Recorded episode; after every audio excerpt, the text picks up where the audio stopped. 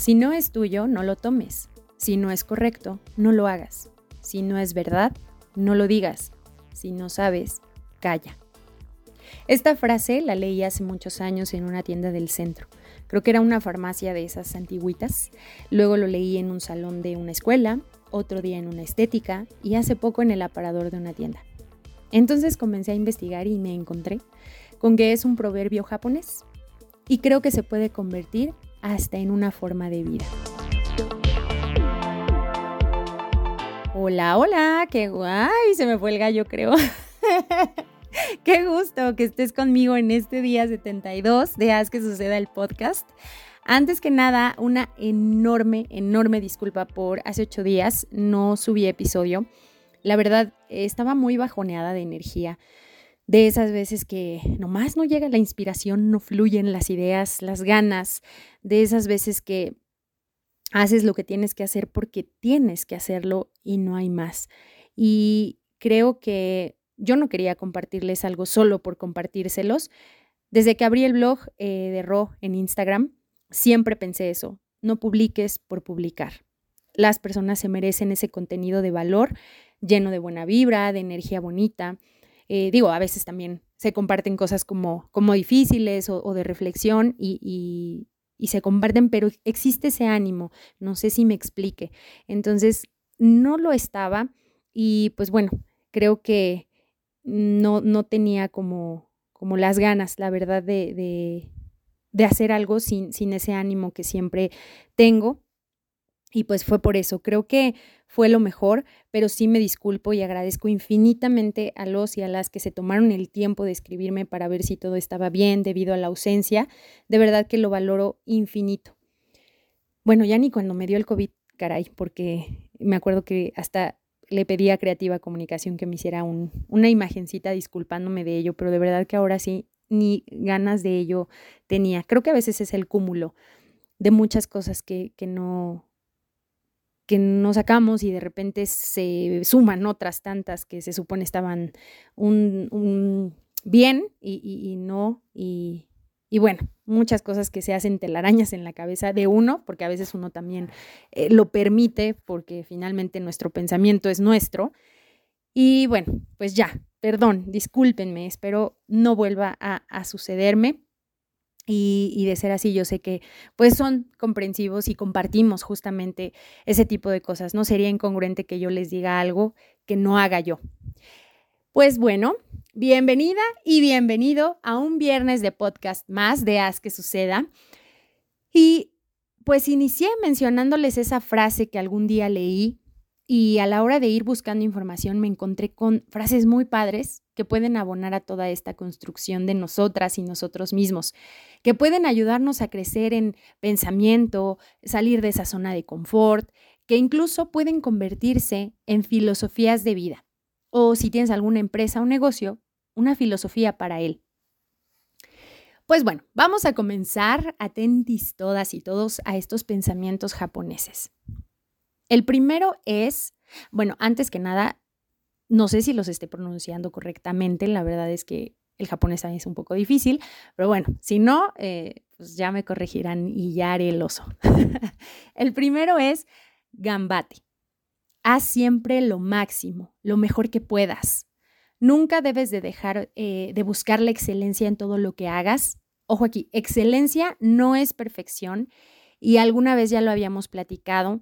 Eh, si no mal recuerdo, es en el día de mm, eh, los cuatro acuerdos, en el episodio de los cuatro acuerdos. Ay, no recuerdo qué día fue. Por ahí se los dejaré en el post, eh, bueno, en el copy. Pero escúchenlo. igual se habla de esta cuestión de la excelencia, que no es perfección. Aquí lo que se quiere dar a entender es que debes expresar en tu vida un mayor compromiso hacia la calidad total de tus pensamientos, palabras y acciones. La segunda es Kaizen. Siempre busca mejorar en todas las áreas de tu vida. Incluso aunque creas que son cosas pequeñas o simples, y lo digo entrecomillado, pequeñas o simples, eh, pueden sumar y generar un gran impacto con el tiempo. La otra es Obaitori. Obaitori. no te compares con los demás. algo que también siempre hemos resaltado aquí en este espacio. Todos tenemos nuestro propio camino y nuestra propia timeline. Por eso es importante que te concentres en ello, en lo que es tuyo, en tus recursos, tu tiempo, tú en general, en lugar de estar enfocando tu atención y tu energía en la de los demás. La siguiente y cuarta es Gaman. Reserva tu dignidad en tiempos difíciles. Nos va a invitar a recordar que debemos trabajar en la paciencia, la resiliencia y la empatía. Mostrarnos maduros emocionalmente y con autocontrol, incluso frente a los desafíos de la vida. Todas estas cualidades, eh, fortalezas, debemos de mirarlas, que tanto estamos trabajando en ello para que justamente en tiempos difíciles puedan ser una gran herramienta.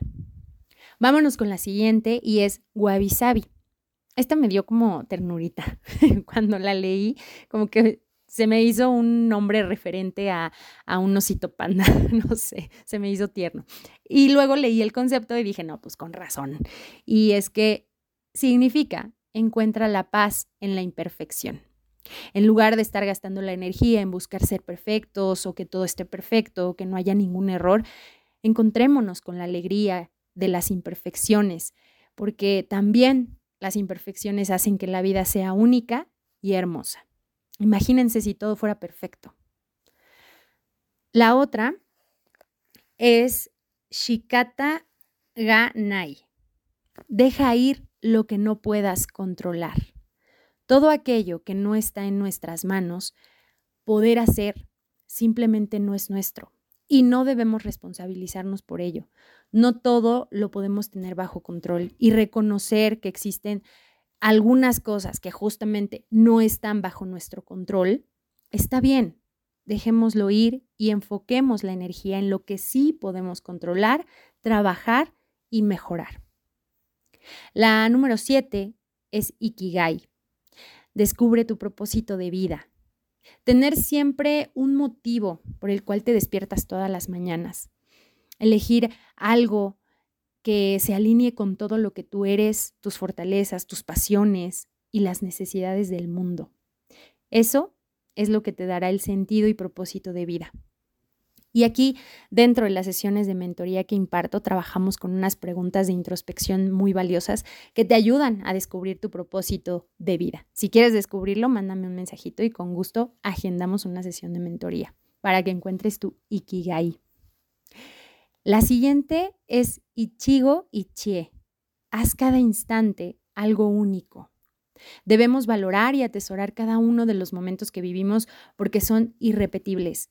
Debemos mirar la magia que hay en cada uno de ellos y vivirlo siempre como algo único, porque justamente así son los instantes.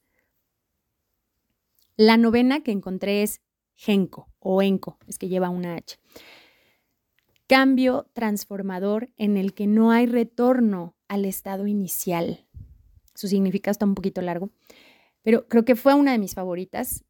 Es un avance muy grande o un crecimiento muy notorio en nuestra persona que se convierte en una prueba total de que somos capaces de apostar por nosotros o nosotras mismas, siendo precisamente ese acto de valentía. Está muy bonita. Y por último, Kotodama. El alma reside en las palabras. Creamos todos los días con lo que nos decimos y nos repetimos. No por nada fue la última palabra que les mencioné, para que justamente de las otras nueve las podamos decir y podamos siempre hablar en positivo, con cosas agradables. Alguna vez también les dije que la palabra tiene poder, entonces seamos impecables con ellas. Justo también si leen, si escuchan, perdón, el día de em, los cuatro acuerdos, también hablamos de eso, de las palabras impecables. Bien, dice una frase, tu boca habla de lo que está hecho tu corazón. Así que como estamos por dentro y como nos vamos construyendo en pensamiento, son las palabras que evocamos. Ojalá, ojalá que siempre coincidamos con almas llenas de amor.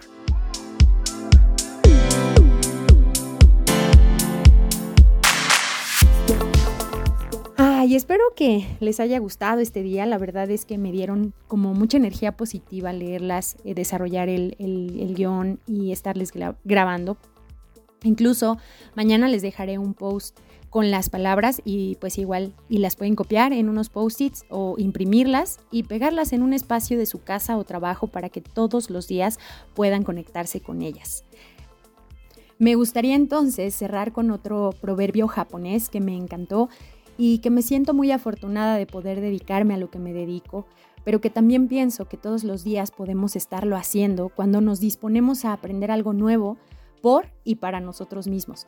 Y sobre todo cuando compartimos ese aprendizaje con alguien más. Y dice así, si haces planes para un año, siembra arroz. Si lo haces para dos lustros, planta árboles. Si lo haces para toda la vida, educa a una persona. Recuerda que este es un podcast de ti para ti. Ve y haz que suceda cada una de estas palabras en tu vida para aligerar el equipaje y disfrutar más el camino. Gracias a Creativa Comunicación que siempre hacen gambate con todo lo que hacen justamente, o sea, dan el máximo. Les mando un abrazo y que este espacio que hemos construido juntas y juntos, en donde me escuchan o me leen, vibre en Kotodama. Les mando un abrazo enorme, lleno de gratitud y cariño. Nos escuchamos muy pronto. Adiós.